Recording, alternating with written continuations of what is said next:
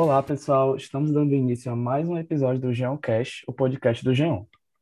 Meu nome é Gabriel Fontinelli e, assim como os outros apresentadores do Geoncast, sou estudante de medicina da Universidade Federal do Ceará e membro do Geon, Grupo de Educação e Estudos Oncológicos. E eu sou Júlia, também integrante do GEON e estudante de medicina da Universidade Federal do Ceará. E hoje nós contamos com a participação da doutora Andréa Silva para uma conversa sobre controle da dor oncológica. Antes de iniciarmos, vamos apresentar a nossa convidada. Doutora Andréa Silva Gondim é formada em medicina pela Universidade Federal do Ceará. Possui residência de clínica médica pelo Hospital Universitário Walter Cantídio e em geriatria também pelo Hospital Universitário. Especializada em cuidados paliativos pela Universidade de Fortaleza, é mestranda em ensino na saúde e tecnologias educacionais pelo Centro Universitário Cristos e diretora científica da Sociedade Brasileira de Geriatria e Gerontologia do Ceará. Muito obrigada, meninos, pelo convite a participar desse episódio do podcast. Fico muito feliz de poder contribuir falando sobre um sintoma que é tão importante no paciente em cuidado paliativo e no paciente com câncer, que é a dor. Então, vai ser muito bom a gente poder falar um pouquinho sobre essas informações relacionadas à dor oncológica. Doutora Andréia, para começar, quais são as particularidades da dor oncológica e como ela afeta o paciente? A dor oncológica é qualquer dor que esteja relacionada à experiência de uma doença oncológica seja essa dor causada pelo tumor, pelo seu diagnóstico ou pelo seu tratamento. Os pacientes com câncer, eles representam um grupo peculiar, que apresenta ao mesmo tempo diversos tipos de dor, porque a dor não é uma só, a dor tem uma classificação bastante abrangente e o paciente com câncer pode ter ao mesmo tempo diversos tipos de dor diferentes.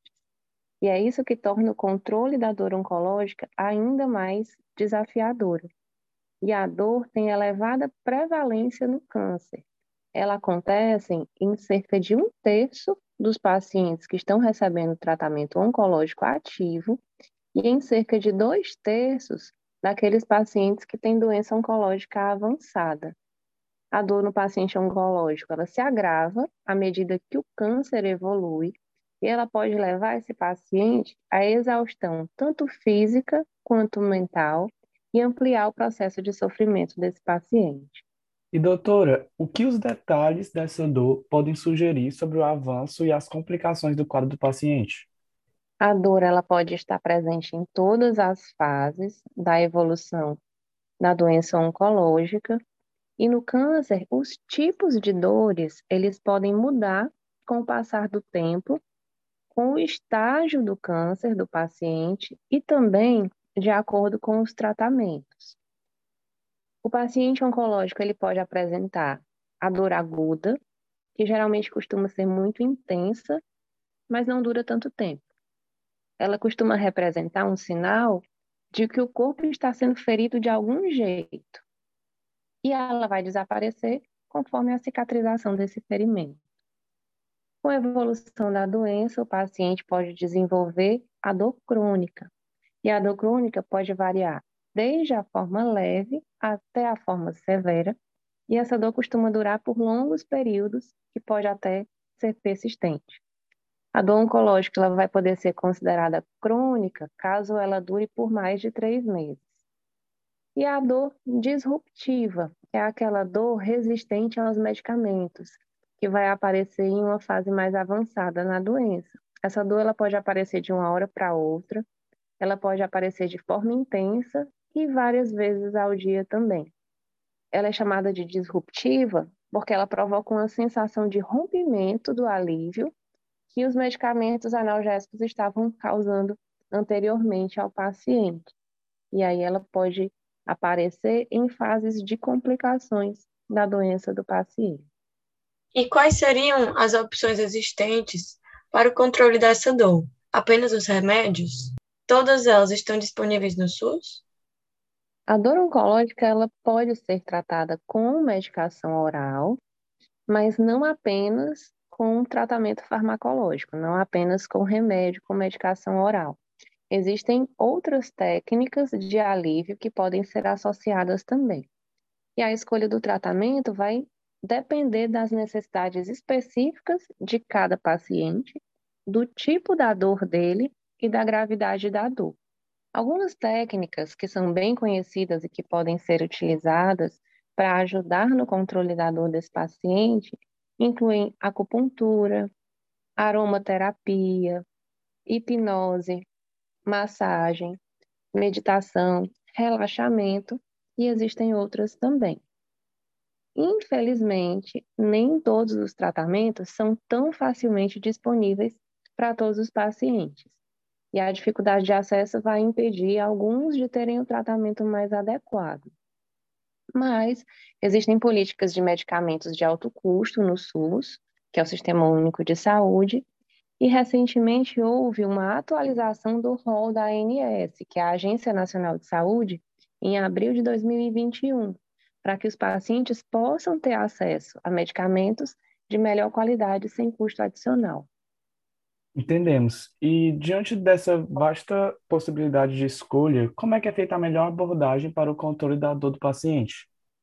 Uma abordagem que é usada mais comumente para o controle da dor usa a escada de alívio de dor de três etapas da OMS, que é a Organização Mundial de Saúde.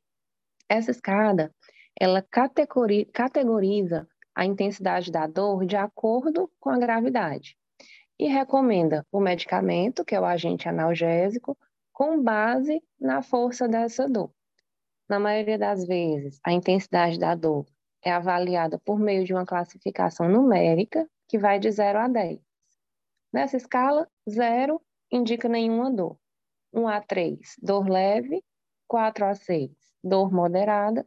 E 7 a 10, a dor intensa. É importante lembrar que quanto mais precoce a identificação da dor e do tipo da dor, é mais possível proporcionar um alívio mais rápido e mais intenso, trazendo conforto do paciente, porque o medicamento adequado e as outras terapias mais adequadas vão ser escolhidas mais precocemente e mais adequadamente. E é importante lembrar que essa avaliação, ela pode e deve ser feita por uma equipe multidisciplinar, contendo, por exemplo, um médico, enfermeiro, psicólogo e fisioterapeuta.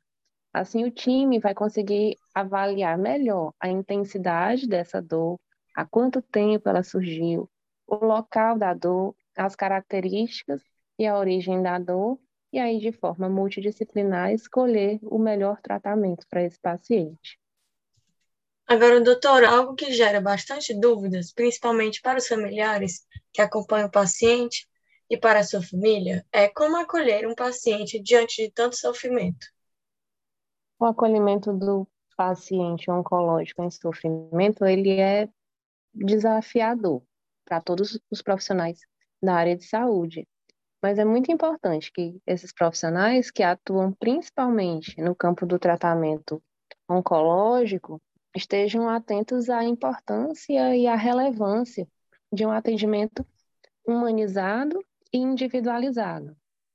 Porque quando a equipe consegue acolher as necessidades do paciente e da sua família, essa equipe consegue estabelecer uma relação de confiança. E isso facilita o desenvolvimento de relações interpessoais que são fundamentais para o sucesso da terapêutica. Quando a gente fala de humanização durante o tratamento oncológico, a gente fala da criação de uma relação mais próxima e global dessa equipe multiprofissional com o paciente, que vai, dessa forma, conseguir encontrar soluções para vários problemas que impactam negativamente na qualidade de vida do doente. E esse doente ele precisa ser considerado um ser individualizado, com características próprias, sejam características físicas, características emocionais, e é isso que vai melhorar a eficácia do tratamento utilizado. E a nossa prática em saúde, ela requer que nós tenhamos um vínculo que seja empático e compassivo, que nós tenhamos empatia e compaixão pelo paciente que está doente e pela família que está em sofrimento pela doença desse paciente. Porque é a partir desse contato afetivo que o profissional consegue perceber, entender e atuar sobre todos os sintomas e queixas que esse paciente traz. Com certeza, doutor. Então é isso, ficamos por aqui e agradecemos a participação da doutora Andréia, que nos trouxe tanto conhecimento e humanidade sobre esse tema tão importante, mas tão pouco debatido. Agradeço mais uma vez o convite de vocês para participar desse episódio sobre um tema tão importante que precisa ser falado, sobre a importância de acolhermos os nossos pacientes com doença oncológica, com dor oncológica, e lembrar da presença da família e da importância da família no cuidado desses pacientes também. Muito obrigada, doutora Andréia, e a você que está nos ouvindo. Até o próximo episódio e não esqueça de nos seguir no Instagram, arroba Para mais informações sobre o podcast e outros temas relacionados à oncologia.